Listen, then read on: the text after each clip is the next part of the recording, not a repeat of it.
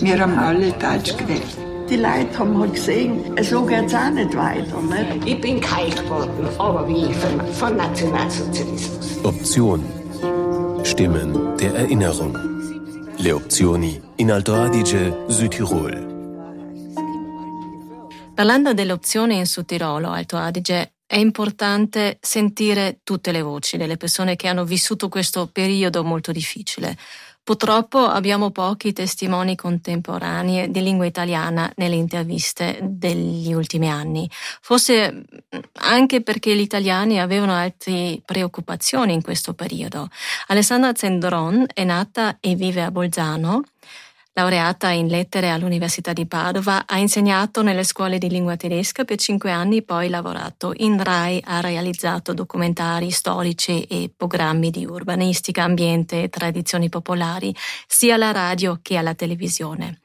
Ha svolto attività sindacale e attività di pubblicista, per esempio su Andreas Hofer, Andreas Hofer e la sollevazione del 1809, 40 anni fa, fra Roma e Vienna la storia della RAI a Bolzano.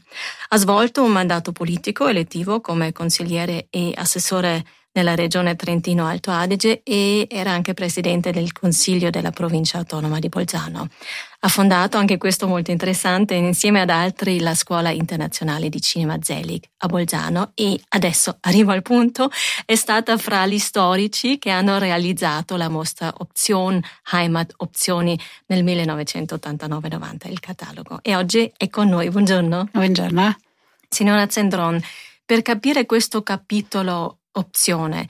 Cerchiamo magari di capire il periodo. Nella storia italiana si parla della grande opzione nell'anno 39 perché c'era già un'opzione subito dopo la prima guerra mondiale nel 1919. Sì, certamente nel 1919, subito dopo la, eh, l'annessione del Sudtirolo, anzi che allora non era il Sudtirolo, ma era una parte del Tirolo perché Sud Tirolo a quel tempo era il Trentino, i sudtirolesi erano i trentini. In quel periodo tante persone dell'impiego pubblico, del, so, i ferrovieri, eccetera, si trasferirono in Austria. Potevano farlo, era una piccola opzione, ma che riguardò parecchie persone, quindi tanti andarono via.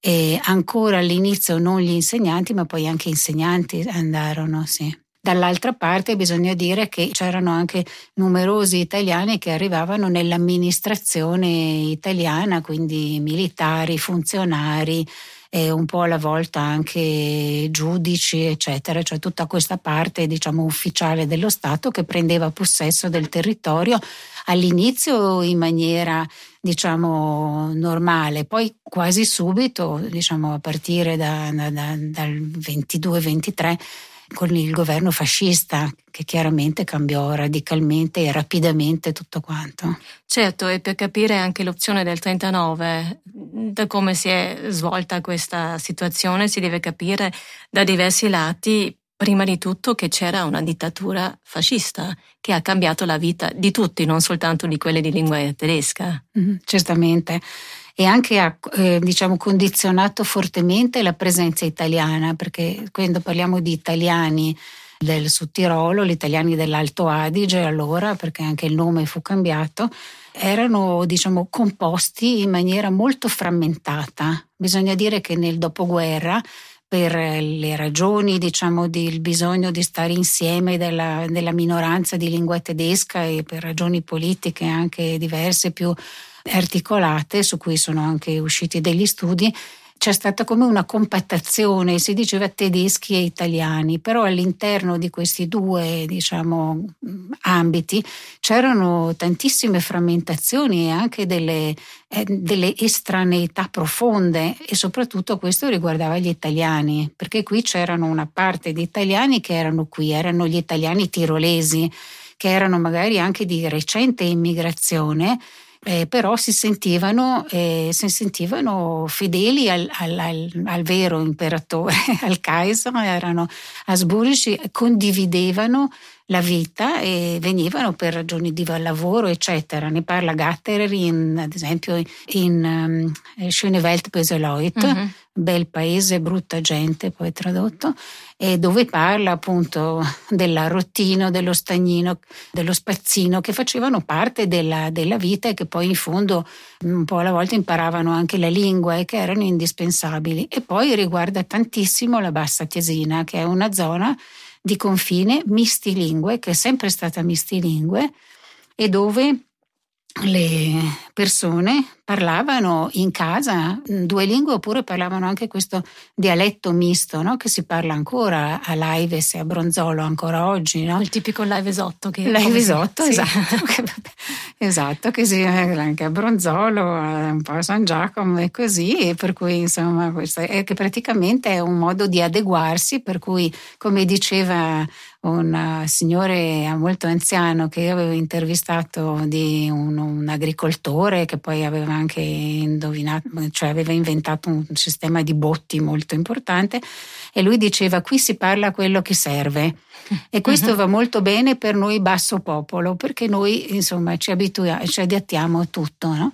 Bisogna anche dire che nel Impero Asburgico la scuola era è sempre stata eh, di lingua italiana per, gli, per quelli che parlavano italiano, però bisogna anche dire che fino all'inizio del Novecento, almeno fino al 1910 quasi, c'era in ogni eh, scuola della Bassa Tesina e anche della parte del, della Val d'Adige che arriva fino a Merano, c'era sempre una classe di lingua italiana che però andava deserta perché i neo-immigrati, anche se erano venuti senza sapere mm, la lingua tedesca dal Trentino e mandavano i figli nella scuola tedesca, così a casa parlavano italiano, lì imparavano il tedesco e in fondo si abituavano a questa nuova realtà che però faceva sempre parte dell'impero, era sempre lo stesso Stato, no? uno Stato multinazionale con tutte le sue pecche ma che appunto mi ricordo anche un contadino di Salorno diceva quello era il primo esempio di Europa. Mm-hmm, di convivenza. Eh sì. Pacifica anche, no? Sì, certo. E come si sentivano gli italiani in quel regno Asburgo? Ma si sentivano, diciamo, bene, protetti da Vienna e invece in conflitto un po' con i tirolesi, ma questo era nato solo dopo, dopo il 1866, con la nascita dei nazionalismi Bisogna dire, ad esempio, a Bolzano c'erano i Deutsch Nazionale, no? che appunto esprimevano questo conflitto, però soprattutto era diciamo, con, le, con la guerra eh, di indipendenza dell'Italia, chiaramente l'Austria e anche e soprattutto la stampa cercava di insomma, mettere in cattiva luce tutto quello che era italiano, quindi anche quelli italiani che c'erano erano insomma un, un po', po sotto, sotto, sospetto. Sotto sospetto, esatto. Magari non sotto sospetto, però insomma non è bello quando appunto cercano le voci. E questa cosa è andata avanti e poi c'è sempre stato appunto questa cosa, il Volksbund che faceva le, gli asili, kindergarten di lingua tedesca anche a Trento e Rovereto, dove Trento aveva anche forse un po' di popolazione tedesca, ma Rovereto era tutta italiana e lì c'era una forte reazione, mentre invece nella bassa tesina, alla fin fine, anche se eh, diciamo, eliminavano le scuole o le classi italiane, come ho detto prima, mandavano i figli in quelle tedesche mm-hmm. perché avevano un interesse a imparare eh, questa lingua che parlavano almeno la metà. No? Adesso finiva la prima guerra sì. mondiale, cambiava mm. lo Stato mm-hmm. e come cambiava lo Stato della gente di lingua italiana? Ma diciamo che in, molti pensavano che sarebbe durato poco e che sarebbe poi venuto il Kaiser che era, c'era da sempre, no? Perché c'era okay. da sempre. E poi all'inizio forse non erano così contrari perché in fondo questa è una zona di passaggio dove ci sono stati anche tanti cambiamenti e sapevano adattarsi, però poi diciamo, l'amministrazione italiana, come avevano diciamo, già immaginato e detto anche in Parlamento Salvemini e Turati, cioè i grandi pensatori di area socialista, e così non è stata all'altezza. No? Hanno cominciato nel Trentino, ad esempio, con la storia del cambio della moneta e anche, anche da noi questo cambio molto sfavorevole. E poi c'è stata la crisi della, dell'agricoltura riguardava soprattutto la viticoltura che eh, nella bassa tesina, cioè proprio da Laives a Salorno, dava molta ricchezza perché non so, produceva non so, due tonnellate di eh, uva fragola non vendibile in Italia perché avevano tanta, tanta produzione e questa qui la vendevano in, in Austria, Austria uh-huh. con un grande guadagno e il vino anche lo stesso. Uh-huh. L'Italia era piena di vino. Certo. E questo qui ovviamente, fra il resto il clima era anche un po' meno caldo, quindi l'uva era meno dolce o anche il vino aveva una gradazione inferiore e quindi praticamente si sono ritrovati con una povertà. Poi è arrivata la crisi del 34, cioè praticamente però torniamo un po' indietro, sì, un attimo perché sì. um, dobbiamo capire tutto quello che hanno vietato poi quando è arrivata mm-hmm. la dittatura fascista, tutto quello che hanno vietato sia alla popolazione di madrelingua tedesca, ma forse mm-hmm. anche a quelli italiani, quello sì. non lo so. Uh-huh. Allora, possiamo cominciare già con la legge Corbino del 21, che praticamente in qualche modo vietava o diciamo forse costringeva le persone di lingua italiana o di cognome italiano, che però non necessariamente corrispondeva alla lingua che usavano, e di andare nelle scuole tedesche, perché fino allora c'erano le scuole di lingua tedesca e sono state, diciamo, progressivamente vietate dal 23. E quindi praticamente le, però le famiglie non erano d'accordo, gran parte delle famiglie cioè, non erano d'accordo. fuori dalle scuole tedesche? Sì, lì praticamente facevano, lo, lo, Stato italiano ha fatto scuole di lingua italiana, però non erano le uniche all'inizio. Uh-huh. Per un paio d'anni c'erano le, le, scuole aperte, però con la legge Corbino si eh, insisté che praticamente le, le famiglie italiane dovevano, cosiddette italiane, perché poi tantissimi avevano il cognome italiano perché una parte notevole, ad esempio, della Bassa Tesina e anche in altri posti veniva magari dal Trentino, eccetera, c'era questa immigrazione dalla Vallagarina, più o meno da questi posti qua, e però era, non erano più italiani, no? erano, certo. fra il resto forse devo fare un passo indietro e dire che all'inizio del secolo, diciamo dopo il Novecento, c'è stata una intensa assimilazione degli italiani che venivano dal Trentino, come si dice, no? ma un'assimilazione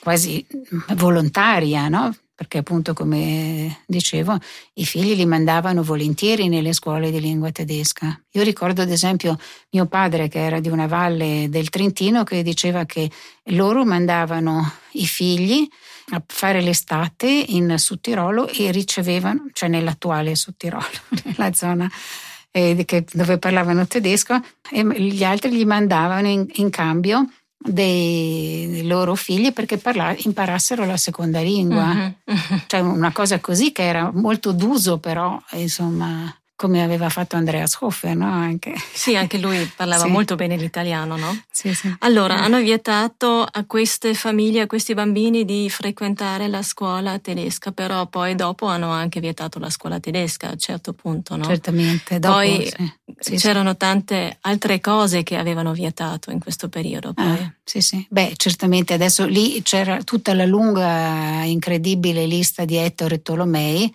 che non fu tutta intera adottata, elaborata ancora prima della guerra, in parallelo c'era anche un'altrettanta lista che doveva servire in caso di vittoria dell'Austria per snazionalizzare il Trentino, ma quella di Ettore Tolomei fu presa in buona parte adottata dal fascismo, cioè Ettore Tolomei si presentava come lo studioso che eh, dava le indicazioni, quindi lì progressivamente, intanto la faccenda delle scuole era la più, più tremenda da accettare anche, no? perché praticamente mentre sotto l'Austria i popoli che parlavano altre lingue avevano le loro scuole, anche i loro, i loro tribunali, eccetera, da un momento all'altro sparisce l'insegnante di lingua tedesca e compare un insegnante di lingua italiana che eh, appunto spesso non sa la seconda lingua, anche se poi in un primo periodo presero tanti insegnanti trentini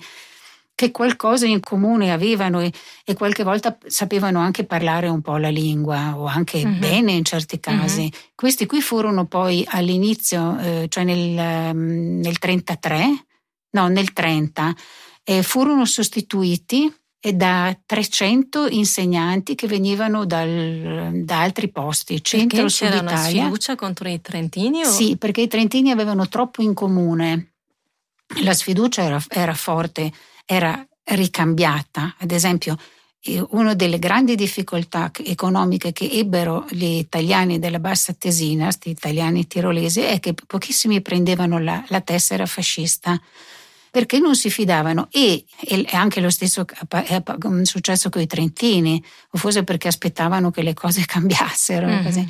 E la sfiducia era ri, assolutamente ricambiata perché avevano troppo in comune anche dal punto di vista così culturale, diciamo, dell'esperienza storica e così.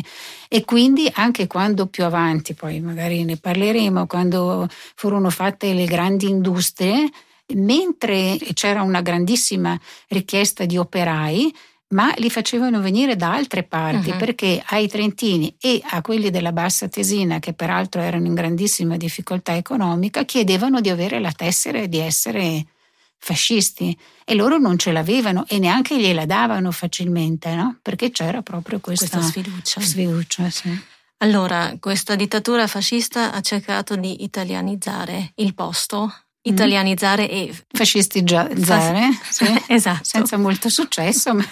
senza molto successo, eh. non ha funzionato né il turismo sforzato di questo periodo, né mm. con investimenti pubblici, né con eventi grossi. Nel 1928 hanno inaugurato il monumento alla vittoria sì. a Bolzano in presenza luglio.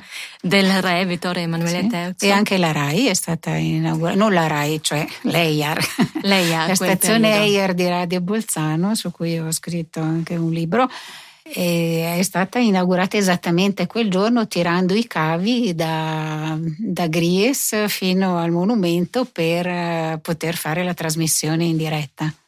In tutta l'Italia. Era la quarta stazione? Di tutta, di tutta l'Italia. l'Italia sì.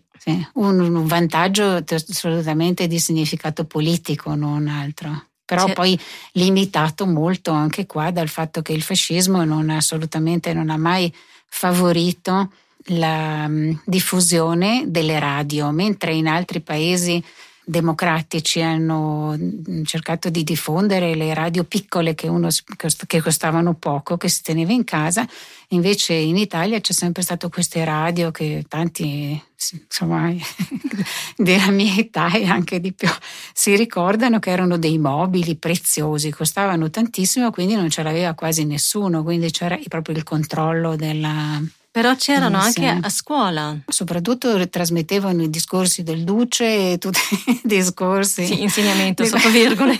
sì, sì. Esatto. Ecco. Però non funzionava questa italianizzazione. Allora hanno cercato di creare una maggioranza italiana in Sud Tirolo mm-hmm, e sì. questo portando l'industria a Bolzano mm-hmm. e creare dei posti per lavoro però non per la popolazione di madrelingua tedesca e neanche per quelli locali, locali lingua italiana, di lingua sì. italiana che non si aveva la fiducia. Sì. Allora abbiamo questa situazione che abbiamo diversi tipi di, di italiani qua. Eh, infatti, è questo che eh, diciamo, credo che sia cominciato a emergere proprio negli anni Ottanta, quando si è cominciato a fare ricerca storica non tanto diciamo per rafforzare i fronti contrapposti, ma poi dopo nel 72 c'era entrato in vigore il secondo statuto d'autonomia e negli anni tra 70 e 80 c'erano state anche tutte le norme di attuazione che avevano diciamo sicuramente cambiato profondamente la situazione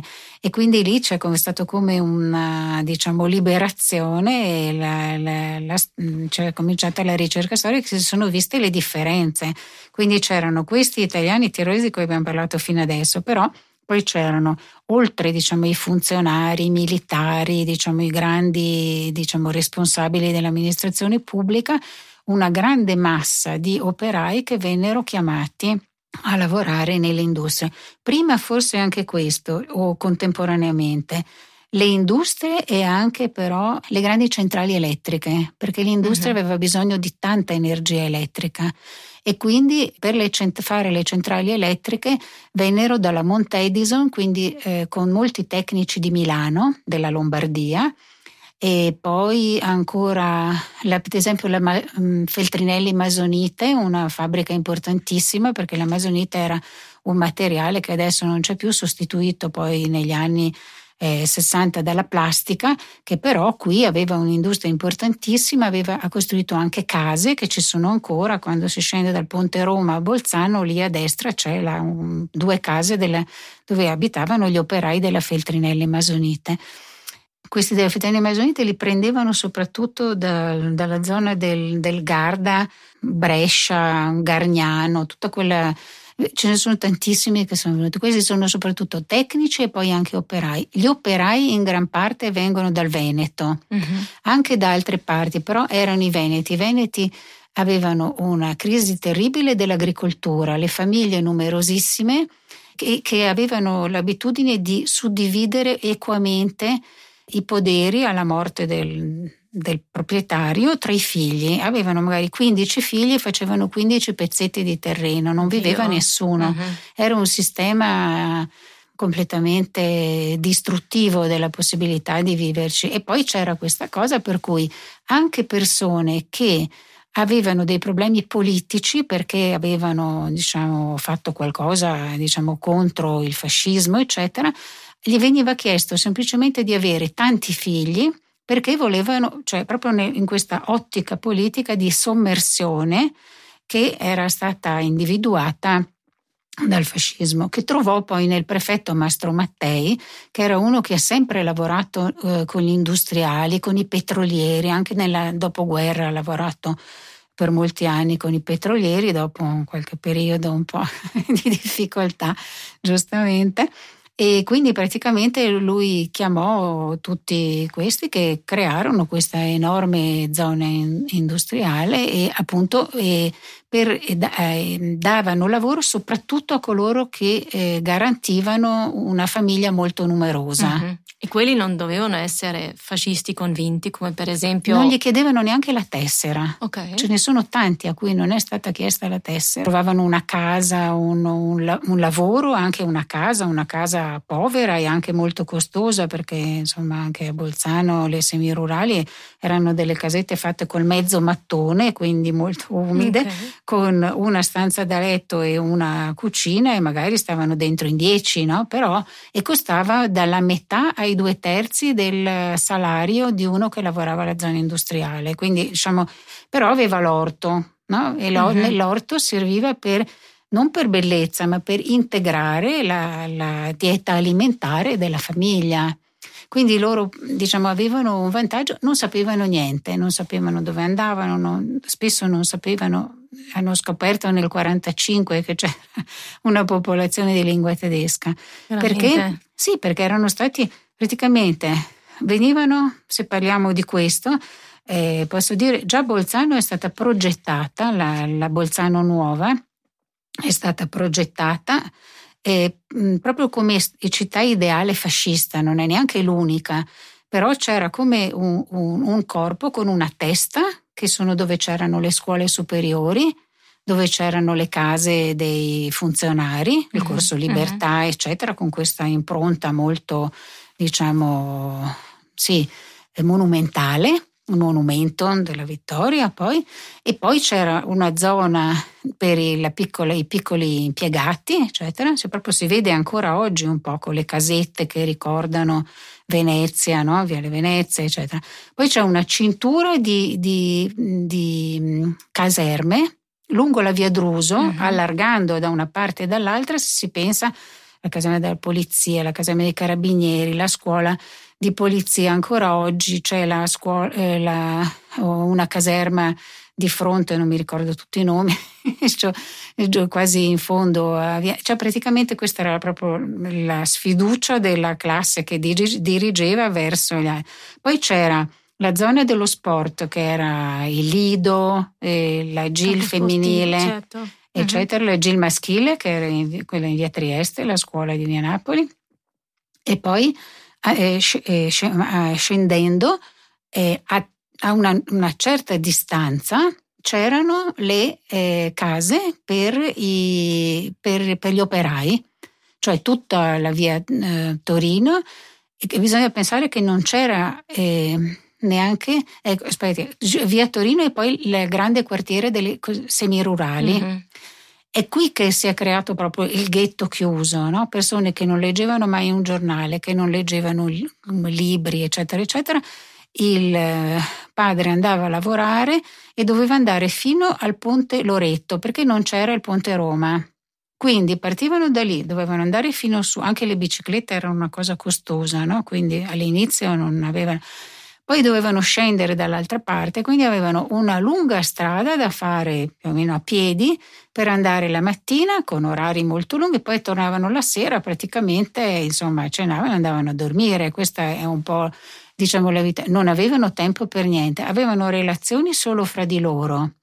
E quindi in questo, in questo ambito, questa diciamo grande, grande immigrazione è stata tale per cui non ci sono stati contatti, non c'è stata informazione, non sapevano niente. Una città praticamente sì, nella città. Nella città. Avevano ancora un'altra caratteristica, che praticamente lì non c'erano negozi, non c'erano scuole, quindi anche i bambini che andavano a scuola dovevano salire verso la testa di questa città ideale, mm-hmm. quindi allontanarsi da lì. No? Il concetto democratico è la scuola vicino a casa dove il bambino ci va a piedi con gli amichetti e così, no? o anche accompagnato, però fa parte del, del quartiere. Quindi questo era diciamo, un progetto che è stato fatto anche in altre città, ma da noi ha significato una impossibilità di eh, conoscere il territorio che si ha intorno.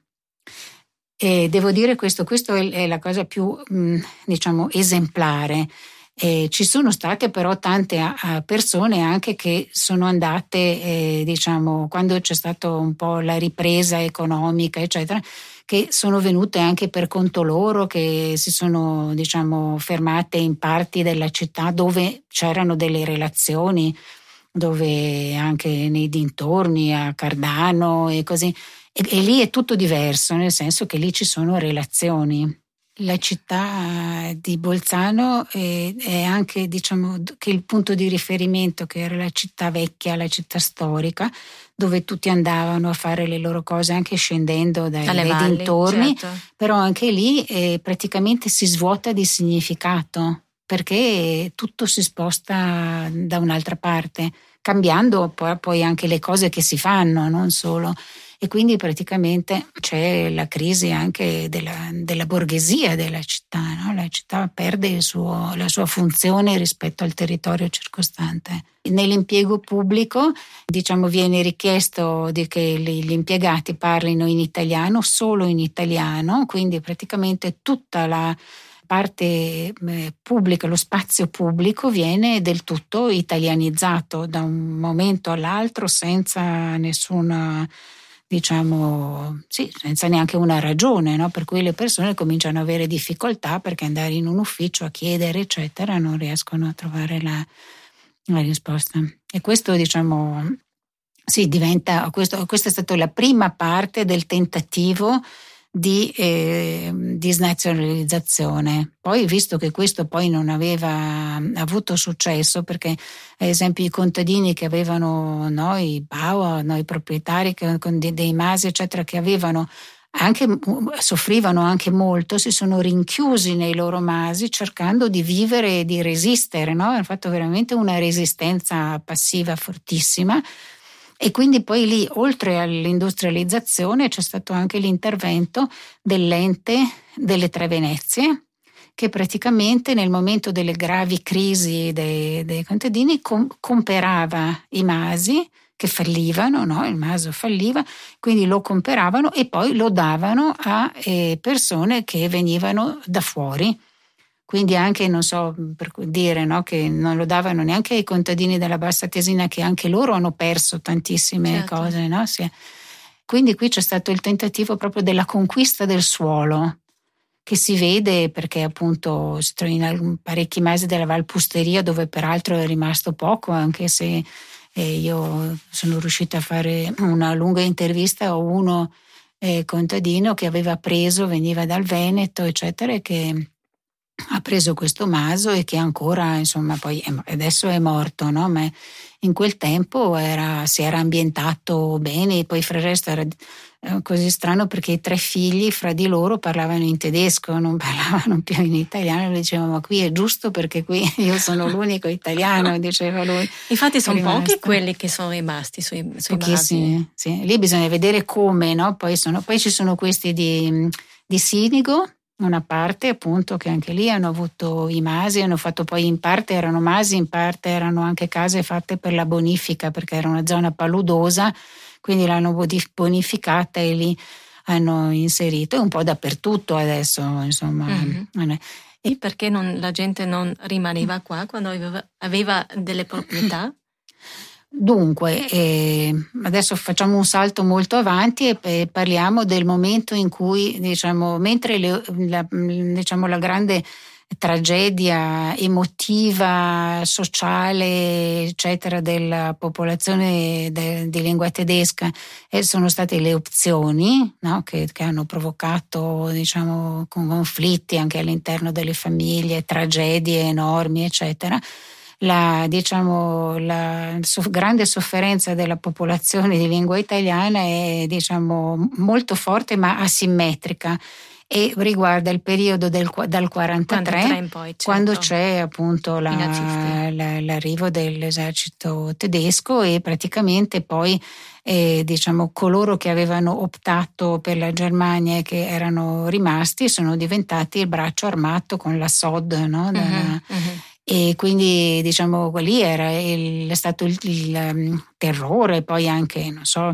um, avevo intervistato una signora che era la moglie italiana un, del proprietario della più grossa segheria di Brunico. E, e lei diceva, eh sì, come poi avevano anche una volta minacciato mio marito perché si era presentato con i calzettoni bianchi a una manifestazione fascista, così dopo anche i fascisti sono stati picchiati, però una volta per uno, una volta per l'altro, no? diceva lei.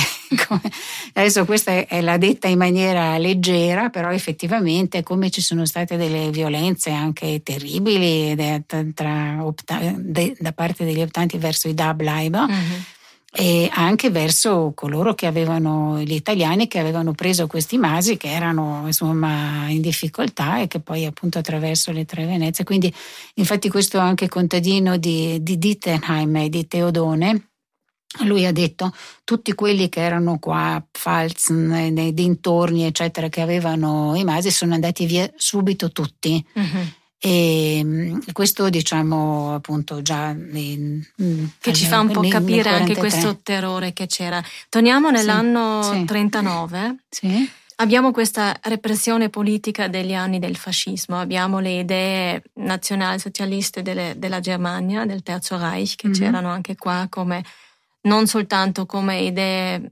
del, dei nazi, ma forse anche per questa idea di liberazione che c'era nelle teste della gente qua.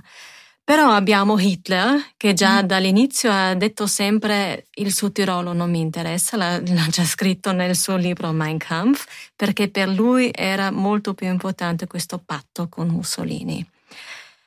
Però c'è questo problema del Sud Tirolo e quando naturalmente ehm, hanno fatto nel 38 il Anschluss dell'Austria c'era questa paura, forse anche italiana, adesso i tedeschi sono al Brennero. Questo anno 39 era mm, molto difficile anche nel trovare eh, questa soluzione. Il 23 giugno a Berlino Himmler aveva questa riunione che c'era anche il prefetto di Bolzano, Mastro sì, Mattei. Certo e lì è stata messa in pratica questa idea mm. dell'opzione.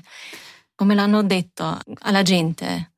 Non l'hanno detto, nel senso che la stampa dal 26 era tutta in mano al fascismo e quindi non c'era l'informazione, anche la, la radio che era un mezzo diciamo moderno, anche se poco diffuso, era totalmente in mano al regime, quindi diciamo non l'hanno detto, non l'hanno detto neanche, non hanno chiarito che cosa significava neanche alla popolazione che doveva poi optare. E io vorrei tornare un attimo indietro e dire anche che ricordo che eh, Klaus Gatto una volta in un'intervista ha detto Ancora, nonostante tutti i miei studi, non so chi ha fatto per primo la proposta. E fatto sta che eh, l'Italia non si aspettava una risposta così massiccia. Uh-huh. E questo ha provocato anche poi il trasferimento di Mastro Mattei, no? perché lui pensava che, non so, 10.000 avrebbero, no? cioè, qui c'erano anche tante persone eh, della Germania, di, della Germania e pensava uh-huh. di togliersi di mezzo quelli che davano fastidio, come diceva lui, e poi invece è stato proprio un calcolo. Però, diciamo, questo non è una vittoria neanche per chi ha fatto, cioè solo l'idea di fare uno spostamento, anche se era un'idea diffusa, no? perché questo è stato fatto in tutta Europa, che le minoranze di lingua tedesca sono state prese, spostate, se si pensa dalla Bessarabia, no? che è più o meno insomma, nell'odierna Romania, sono stati presi e caricati sui camion senza opzione né niente, i tedeschi, parlanti tedesco di là, che stavano lì da sempre con un clima diverso, sono stati portati in Polonia per per conquistare il suolo. Sì, praticamente cacciando o mm-hmm. ammazzando i, i, polacchi e mm-hmm. poi sostituendoli con loro. Quindi diciamo era bene un concetto così, no? Certo, però qui la differenza la, era sì, la scelta. La scelta, esatto. Mm-hmm. E qui devo dire la verità che non lo so. Cioè, io posso dire quello che ho letto, quello che ho sentito, quello che ad esempio anche ne, de, della mia famiglia nella Bassa Tesina e poi tutte le interviste che avevo fatto a suo tempo, numerose eccetera, da tante parti, e, ehm, potrei dire, userei le parole di, di Gatterer che parla di ubriacatura e di follia, perché all'inizio quando si sente dobbiamo andarcene, in um, Schönewelt Beseloit lui dice eh, arriva quello e dice dovremmo andarcene e anche i nostri italiani di qua penso che se ne dovranno andare anche loro. E dice, ma io non me ne vado, io sto qua nel mio, nel, nella mia terra, sono qua da 700 anni che, che, che coltivo questo maso e così. E poi all'improvviso c'è questa propaganda, questo girare di voci, per cui gli, chi, chi, opta per l'Italia oppure non, va, non, non opta perché era uguale, viene trasferito in Sicilia viene trasferito addirittura in Africa, no? perché c'era, la, uh-huh. c'era, stata la guerra in Africa dell'Italia, aveva le colonie lì e quindi... E dall'altra parte eh, poi dicevano che eh, venite mandati in Galizia e quello era anche una minaccia perché tanti avevano fatto la guerra in Galizia, certo. no? l'impero asburgico e, e, lì era un posto tremendo, mentre invece poi si è cominciato a dire no, ma in Boemia, in Polonia, lì ci sono terre fertili, non come le nostre montagne così difficili da coltivare e diventa veramente... E io userei queste parole della ubriacatura e della follia, perché lo stesso è avvenuto anche nella Bassa Tesina, dove molti raccontano che tantissimi, anche i trentini avrebbero voluto optare.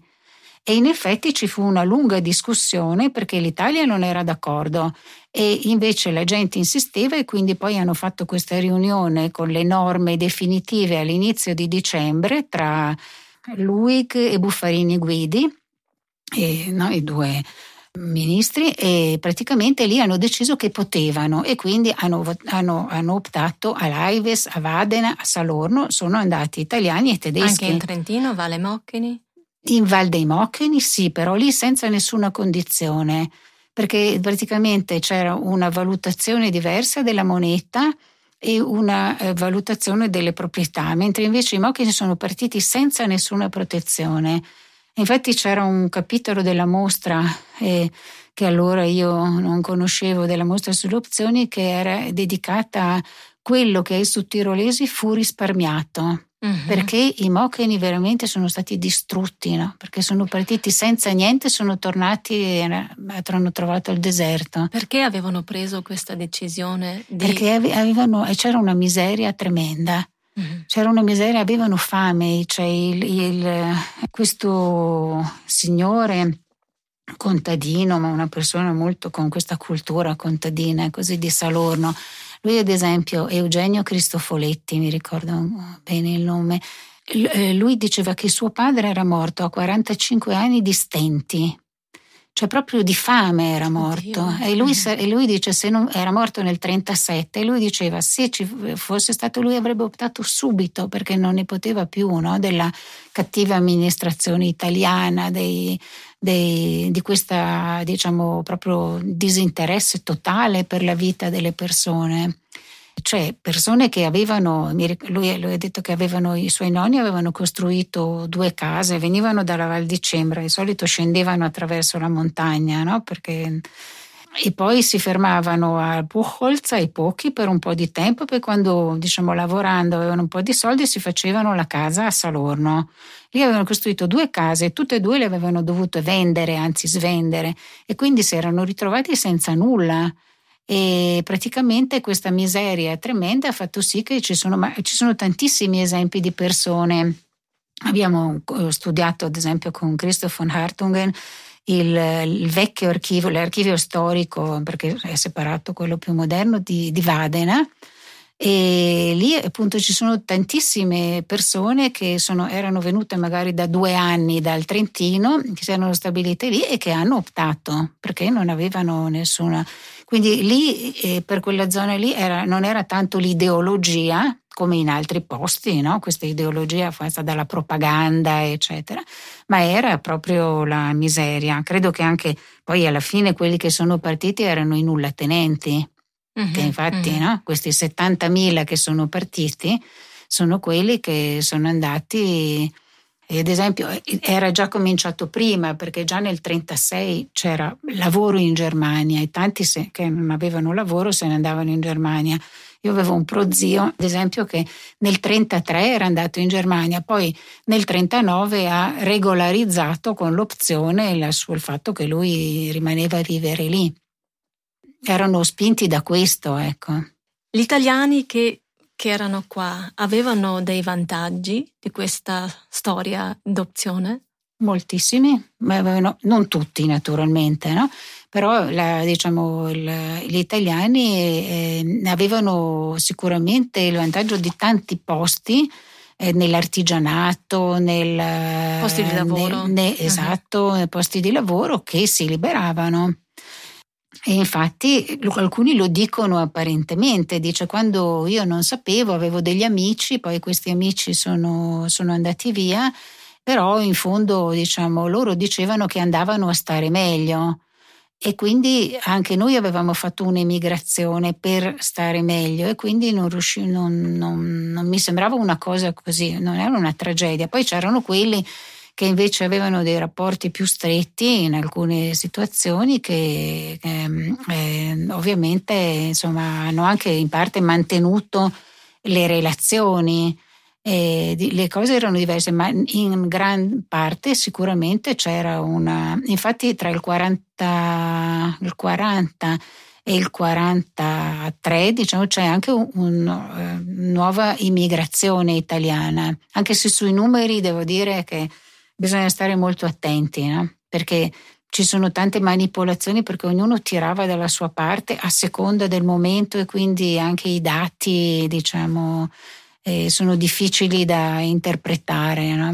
certo, vedere. poi abbiamo la situazione che lo Stato italiano doveva pagare anche allo Stato sì, tedesco sì, eh, sì. delle somme, cioè l'Italia non era poi forse tanto interessata che andasse a troppe, troppa gente. Certamente. Um, però sono un po' stupita che hanno lasciato questa scelta, questa opzione anche a gente di madrelingua italiana. Mm-hmm. Ma non è stato così facile perché hanno cercato di non farlo. C'erano due interpretazioni, il criterio soggettivo, che era quello proposto dalla Germania, cioè come si sentono loro, e il criterio oggettivo, che era quello dell'Italia, che diceva hanno un nome italiano, due anni fa vivevano, che ne so, a Vallagarina e quindi sono italiani.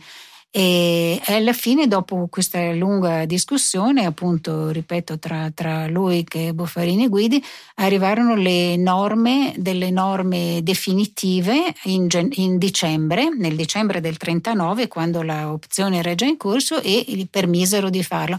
Permisero di farlo alle valli ladine, però non alla Val di Fassa, ad esempio, che era pure mm-hmm. ladina e, e pe, lo permisero alle, e poi alcune diciamo e alla Bassa Tesina perché la Bassa Tesina era, faceva parte fino a Bronzolo, compreso, faceva parte nella divisione che era stata fatta del Trentino.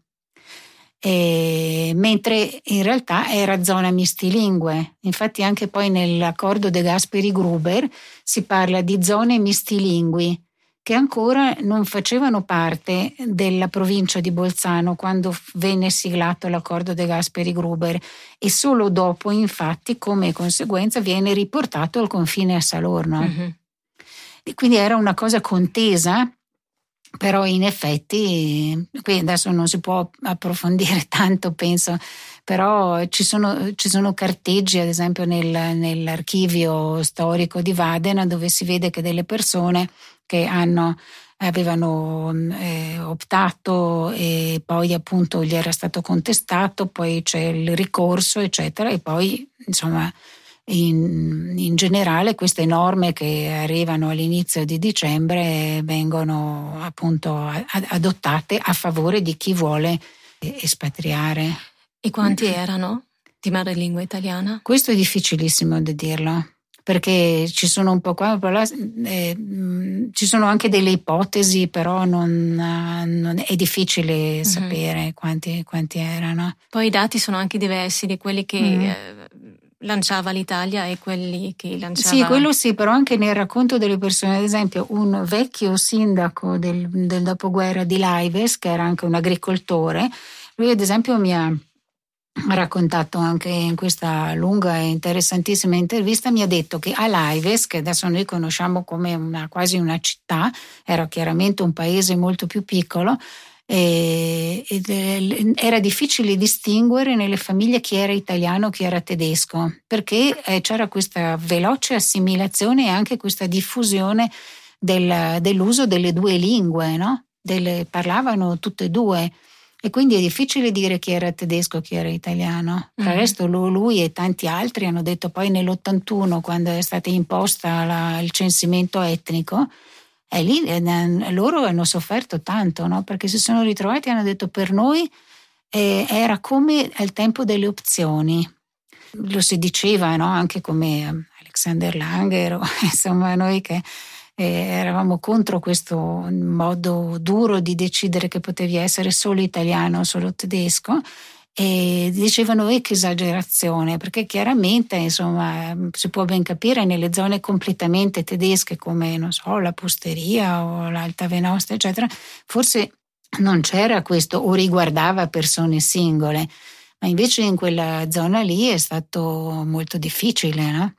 Nella famiglia di, di, origine di mia mamma si sono messi d'accordo fra vecchi fratelli così che tanto e una parte si sono dichiarati tedeschi una parte italiani per ricomporre nella loro almeno nella loro famiglia come si faceva una volta questo sentimento di appartenenza no? a tutte e due dove loro sì. sì li chiamavano quando sono arrivati gli italiani li chiamavano italiani no? ma noi cosa siamo no? la mia tante Rozza mi ha chiesto ma noi, ma noi cosa siamo?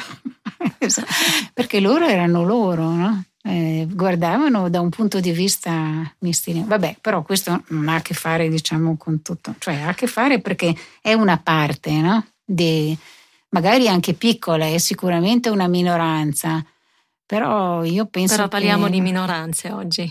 Perché sì, anche questo che, che è sì. successo qua è una minoranza, sì. no? Siccome adesso c'è questo libro di Steurer, Ferdorf e Palaver in cui eh, parlano della, no, parlano della riopzione no? e dicono einmal Option zurück è il titolo uh-huh. e lì è molto interessante perché loro parlano di frammentazione frammentazione orizzontale frammentazione verticale dove poi queste parti che risultano questi frammenti sono molto um, diciamo importanti no? Purtroppo, diciamo, poi nel dopoguerra per varie ragioni sono state, diciamo, anche ignorati, messi da parte, mai più presi in considerazione. Eh? Sì, però noi oggi cerchiamo di riaprire questo spazio e veniamo mm. al, all'anno 43 sì. che um, lì ha cambiato, a settembre ha cambiato totalmente l'atmosfera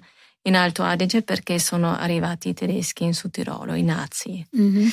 E ha cominciato un capitolo crudele del terrore nazista in Alto Adige. Cosa significava questo? Ha già mm, detto qualcosina prima, però cosa significava questo per esempio per i podestà, per la gente che stava nelle amministrazioni, per gli insegnanti per esempio, che non c'erano più le scuole italiane, no? Mhm, mhm. Diciamo per questo è stato, ma non solo per loro, per tanti è stato un momento bruttissimo, anche se poi bisogna dire che poi anche il fatto di poter riparlare la propria lingua per le persone, tante persone di lingua tedesca, comunque è una cosa non, non, eh, riducibile, cioè non, non, è una cosa piccola, era una cosa importante la riapertura delle scuole. Certo, così. poi avevamo questi 20 anni, 23 sì. anni di, di pressione sulla popolazione di madrelingua tedesca. Appunto, e adesso tutto. questo... Sì, sì, questo fatto di aver dovuto rinunciare alla lingua, di aver dovuto studiare di nascosto nelle catacombe in Schule, la scuola, eh, la, la, la, propria lingua, di, diciamo, dove le donne hanno avuto questo ruolo proprio di trasmissione di una lingua che altrimenti sarebbe anche andata persa e forse per qualcuno anche è andata un po' persa, no? Perché però diciamo certamente le, le, l'arrivo e diciamo la è stato un momento molto brutto no? perché gli insegnanti poi c'erano bisogna pensare anche che tanti insegnanti erano proprio fascisti cioè erano venuti per con la, la convinzione profonda di avere come obiettivo quello di italianizzare il Sudtirolo cioè l'ideale dell'italianità e quindi su questo diciamo chiaramente loro hanno dovuto nascondersi, fuggire, qui anche per esempio quando si parla di quanta popolazione c'è ci sono tutte queste fluttuazioni, mm-hmm. no? Chi scappa in quel momento, chi scappa nell'altro, chi scappa, no? Quindi chi se ne va. Una fluttuazione molto significativa e quindi questi se, se ne vanno. E rimane però ad esempio tutto questo blocco di persone di, che lavorano nell'industria dove ci sono pochissime persone di lingua tedesca, ci sono anche, però poche, la maggior parte sono gli italiani immigrati da poco che qui eh, hanno avuto questi privilegi, questa, insomma, avuto questa Questi sono vita. rimasti. Questi sono rimasti tutti perché l'industria è molto importante anche per, i, per la Germania cioè un'industria che produce cose che sono importanti, quindi non viene mai bombardata da nessuno, no? bombardano il centro storico ma non si bombardano le industrie e lì praticamente viene tutelata, eh, sì, gli operai continuano a fare il loro lavoro, eccetera, nasce anche lì all'interno un po' più avanti una piccola resistenza, no? Però eh, io non sono un'esperta di questo periodo, eh, dico, riferisco di studi di altri, però, però, certamente quello diventa. Poi, ad esempio, nelle, come abbiamo detto, in, in Valpusteria,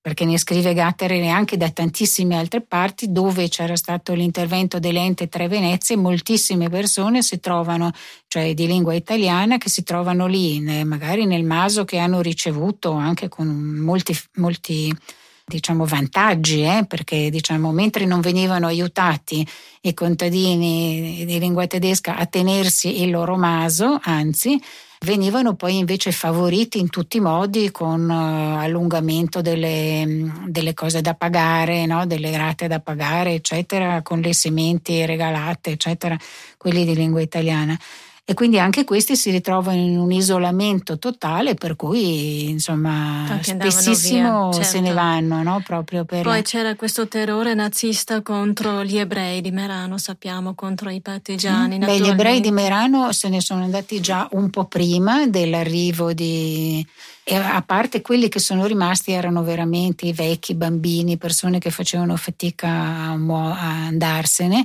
lo stesso a Bolzano e eh, diciamo, sono stati aiutati diciamo, a trovarli anche dalla popolazione locale, no? mm-hmm. cioè certamente questo no. Eh, purtroppo bisogna dirlo e su questo diciamo, sono state scritte tante cose, ci sono anche tante documentazioni, però appunto forse, forse non si è ancora raccontato abbastanza su questo, anche se ultimamente anche ci sono state delle pubblicazioni importanti.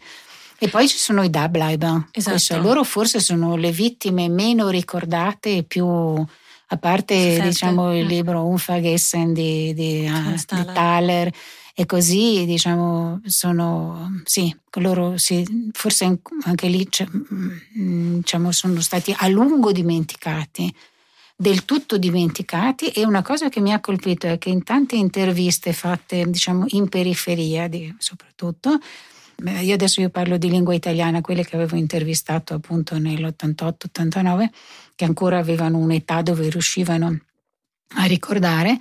E loro eh, dicevano che anche diciamo a distanza di 30 anni comunque eh, le persone che avevano optato per l'Italia o che non avevano optato, quindi che volevano rimanere, eh, volevano rimanere perché erano attaccate alla loro terra in generale, no? non perché volessero diventare italiani, e comunque avevano uno, come uno stigma, come una piccola macchia. E più di uno ha detto che verso noi italiani poi alla fine quelli che siamo rimasti e ci siamo integrati non abbiamo eh, non hanno questo atteggiamento così, eh, così, così critico, così mm-hmm. sprezzante come verso coloro che a suo tempo eh, scelsero, di, di rimanere, scelsero, di, rimanere, nella loro patria, no? alla fine. E quello è interessante. No? Adesso io parlo ovviamente di queste cose di quegli anni lì. Oggi io credo, spero che, che le cose siano anche cambiate, no? però certamente però mm. forse nel, nell'anno 89, quando ha fatto la mostra, ha sentito sì. che c'erano ancora queste... Molto forti, eh, sì, molto sentimenti. Forti.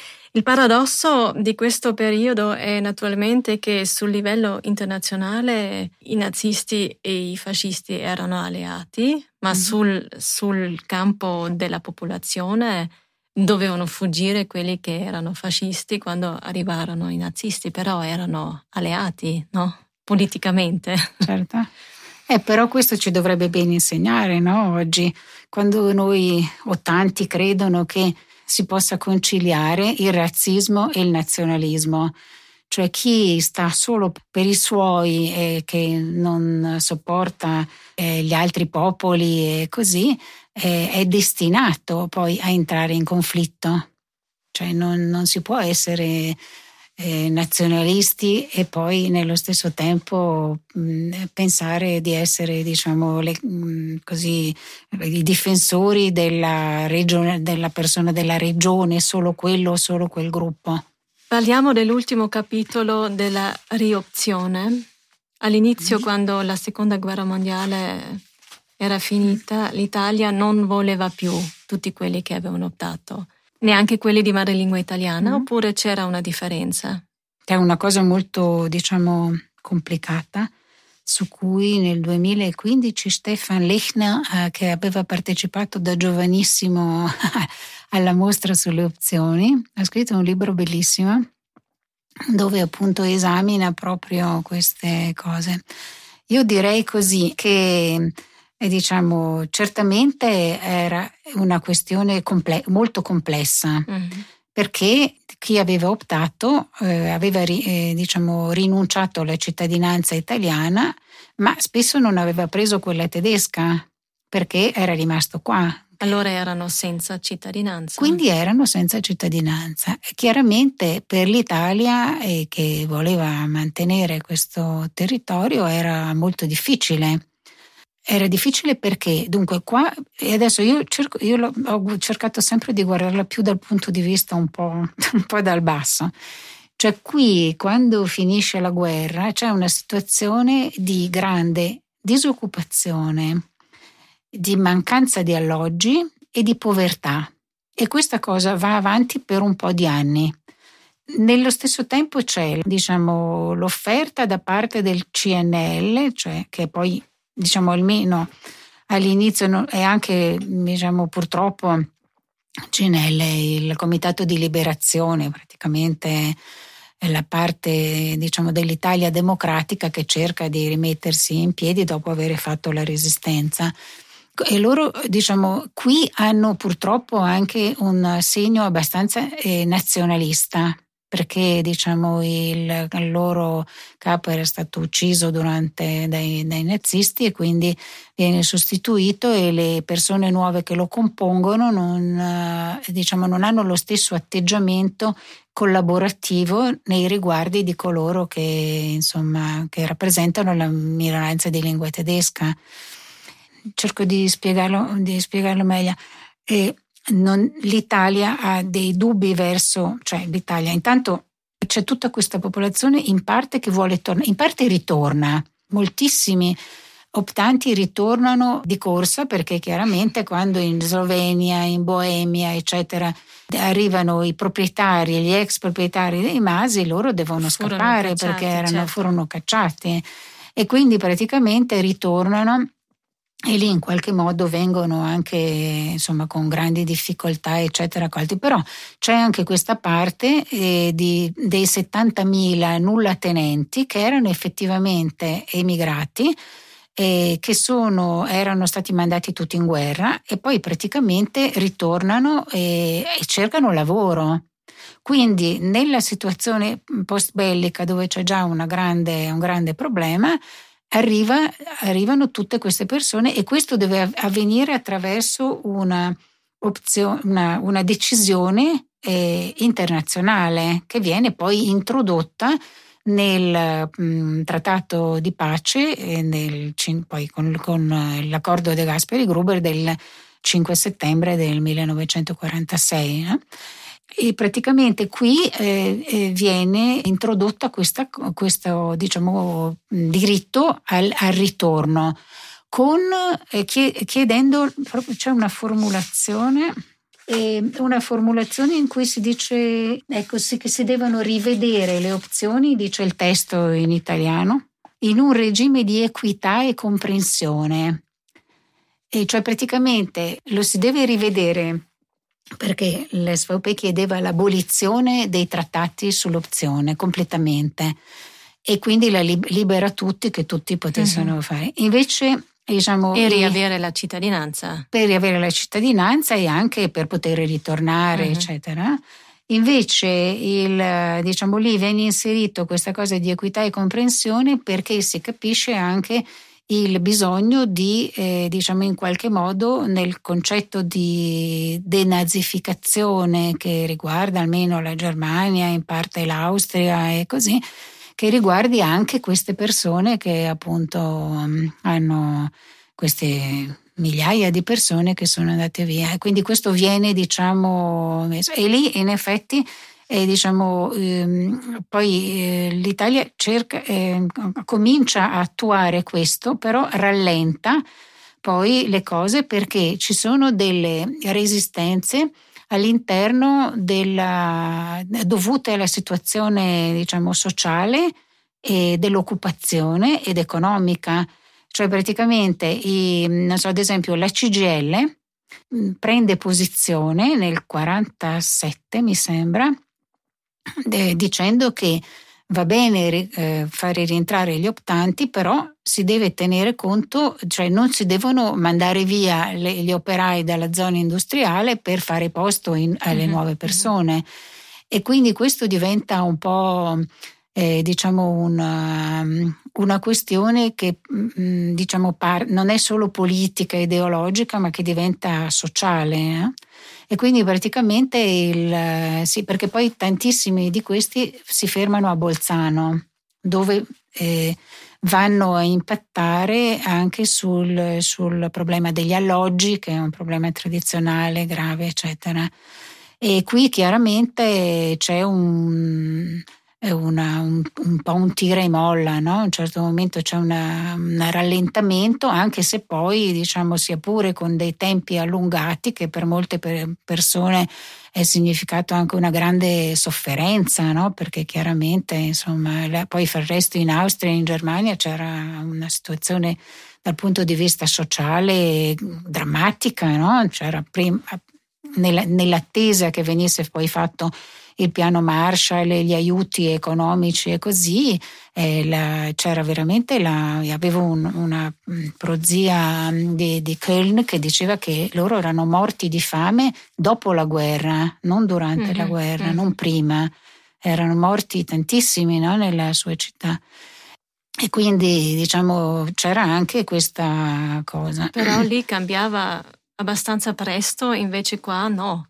Qua sì, però c'erano adesso, i periodi sì. più lunghi e poi anche Sì. abbiamo gli anni 50 dove tanti sudtirolesi sono andati di nuovo fuori per Sì, lavorare. Sì, sì. Il problema di questo capitolo è, è che dopo la seconda guerra mondiale la gente di madrelingua tedesca non parlava più di questa opzione e neanche di questo trauma che ha provocato questo Mhm. periodo. Come l'hanno vissuto gli italiani?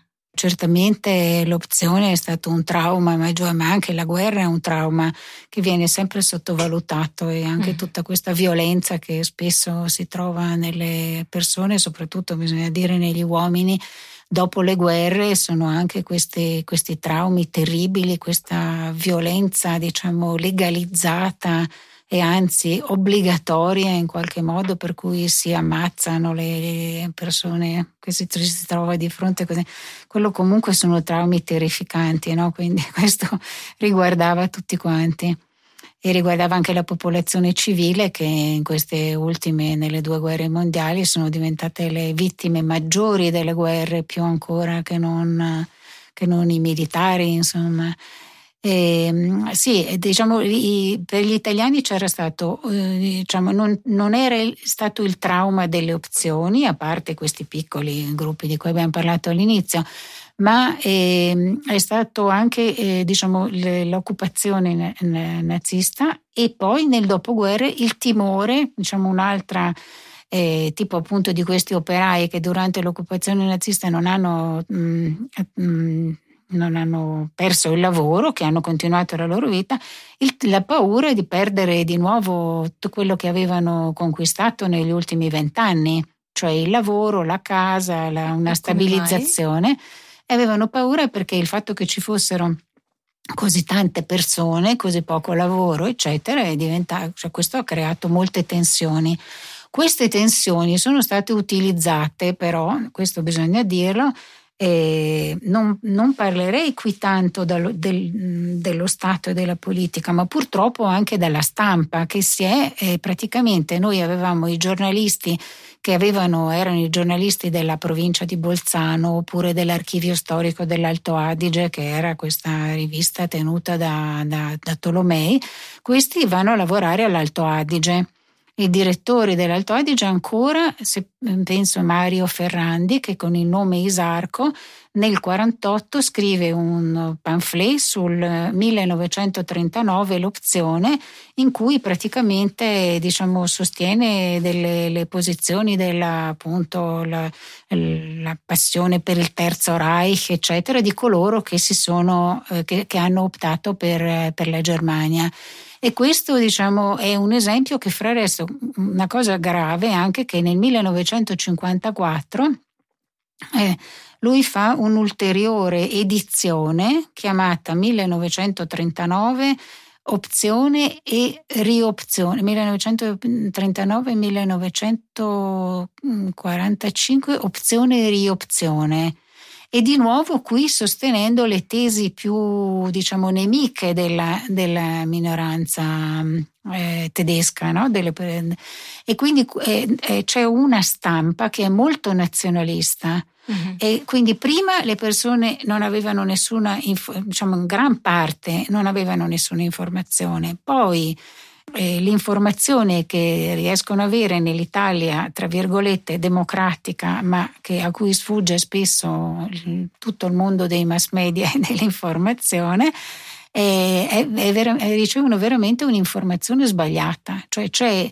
i due giornali no, tra il Dolomite e l'Alto Adige che ognuno fa altro che aizzare le persone le une contro le altre. E hanno creato ostilità con questo? Hanno creato molta ostilità, molta ostilità e anche molte idee sbagliate. Uh-huh. Perché anche questo fatto di dire i tedeschi sono tutti nazisti, gli italiani sono tutti fascisti, praticamente questa è una, una, cosa che diciamo qui c'è, io ho sempre detto ci sono gli antifascisti che non so sono, sono filo nazisti e gli anti eh, nazisti che sono dei fascisti. Quel paradosso di quello abbiamo parlato prima. e quindi praticamente questa cosa, su questo si crea secondo me la, la, la politica del, dei, no non secondo me, secondo quello che hanno studiato altri, ma io su questo sono d'accordo, nel, nel dopoguerra, cioè per 20-30 anni esistono solo da una parte gli optanti, perché il patto fatto con la fondazione della Volkspartei tra eh, optanti e Dableiber, che servono da specchietto per le allodole, no? cioè, sono mm-hmm. lo specchio esterno, e, e, anche con l'appoggio proprio aperto della Chiesa, no? che è la Chiesa di Geisler ancora, che lui aveva optato per la Germania, non presto, ma nel, nel 25 di giugno del, del, del 40, quindi quando ormai si capiva che cosa stava succedendo in Europa. Ecco, questo patto qui ha praticamente schiacciato le, le, i, i Dableib, tra cui c'erano le persone che hanno permesso, cioè gli alleati non avrebbero mai permesso la nascita dell'SVP se non ci fossero stati i Dableib. Certo. No? Dall'altra parte, dall'altra parte, anche se le cose non sono sempre simmetriche, eh, non erano, gli, gli, italiani avevano tantissimo da imparare, da recuperare. Io ho tante persone che dicono ma io non sapevo niente delle opzioni, ma io li vedevo andare via, anche amici non capivo perché e non si sono mai chiesti, no? hanno continuato a vivere in questa, diciamo, questa, mm-hmm. avevano una bassa acculturazione, non leggevano giornali, che poi fra il resto neanche c'erano, e questo è andato avanti e ha permesso, cioè non ha permesso, ha fatto sì che ci fossero proprio mm, questi, come due le aggregazioni venissero fatte come se le persone che vivono qui fossero segnate da un carattere quasi esclusivamente nazionale, etnico, no? Infatti a un certo punto si diceva ma perché anche gli italiani non fanno un unico partito? No, che avevano sempre tanti partiti e questo però diciamo, ha provocato tante sofferenze e probabilmente anche uno sviluppo della, poi della situazione eh, sociale, politica, eccetera, mm, che avrebbe potuto essere diverso mm-hmm. e non portare così avanti. No? E questo chiaramente erano errori anche politici della democrazia cristiana di quel tempo. No? C'è un, questo contadino di Salorno di cui ho parlato, Cristoforetti, lui ha detto ma io all'inizio mi avevano chiesto anche di fare parte della democrazia cristiana e ho anche fatto qualcosa, non so se in consiglio comunale o cosa li ho aiutati. Poi dici, ma piano piano tutte le nostre speranze sono state tradite e poi hanno aspettato 14 anni prima di capire 14 anni di diritti negati alle, ai suoi concittadini no, di lingua tedesca, dove non, non, era mai stato fatto niente. Insomma, lui dice, hanno aspettato 14 anni, poi sono scoppiate le bombe, allora si sono mossi, no? Mm-hmm. Che poi non è neanche storicamente così vero, però in questo, per dire che c'era una grande delusione su quello che avrebbe potuto essere perché c'erano anche t- tanti da una parte e dall'altra che avrebbero voluto qualcosa di diverso. Ma da fare forse anche con il fatto che non c'era questo processo della, del defascismo, si può sì, dire defascistizzazione, così? sì. Questo non è avvenuto in Assolutamente no. In, eh, questo è importante anche da ricordare. E, e praticamente tutta l'amministrazione è rimasta quella di prima. E, una cosa grave, nella giustizia nel, nelle forze dell'ordine, tutti, praticamente tutto è rimasto come prima. Pochissime persone sono state, diciamo, condannate. la stessa cosa è avvenuto anche dall'altra parte, salvo qualche caso, insomma, praticamente non c'è stata né denazificazione né eh, defascistizzazione. E quindi chi decideva, chi aveva, cioè i, non so, il, il, prefetto Quaini, che insomma rimane dopo, eh, ancora ha delle posizioni, cioè si, si fa consigliare da, da, Tolomei o comunque da, da quelli che erano i nazionalisti di prima.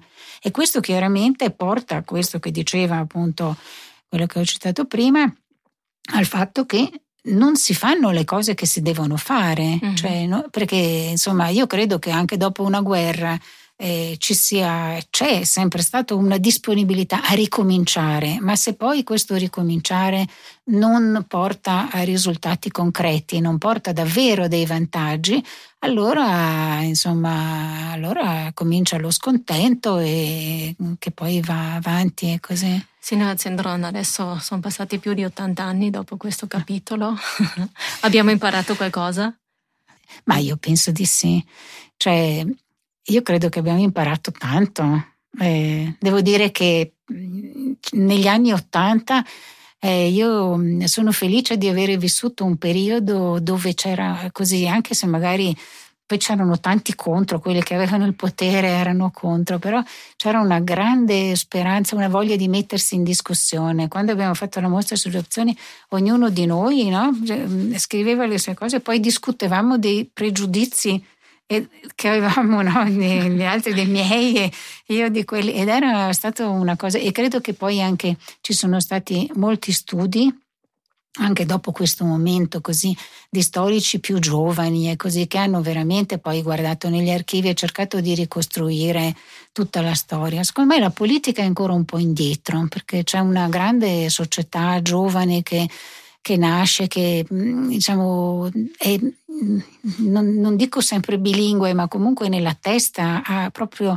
forte il concetto del, della convivenza, della patria, no? non è solo due realtà sotto einem Dach, come si diceva, sotto un tetto, con, lì così vicini, no? non nebeneinander, come diceva il famoso Zelger, assessore Zelger, però insieme, che fanno tante cose. Però diciamo che non c'è un aiuto. Io, diciamo, da questo punto di vista ho sempre sperato, anche cercato di dare un piccolo contributo così che dopo il 92 con la chiusura del pacchetto e la fine dell'avvertenza internazionale ci fosse un impegno per, non so, le scuole bilingui, per eh, diciamo fare crescere questa grande potenziale di questa cosa meravigliosa che è una convivenza che può fare diciamo, riferimento a punti di vista e culture diverse, ma che poi deve essere in grado di creare una propria cultura, anche una propria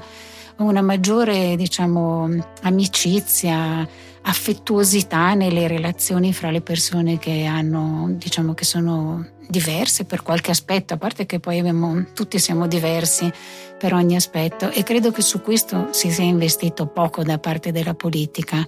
Speriamo che le, la società riesca a farsi sentire un po' di più. Grazie per l'intervista. Grazie a voi.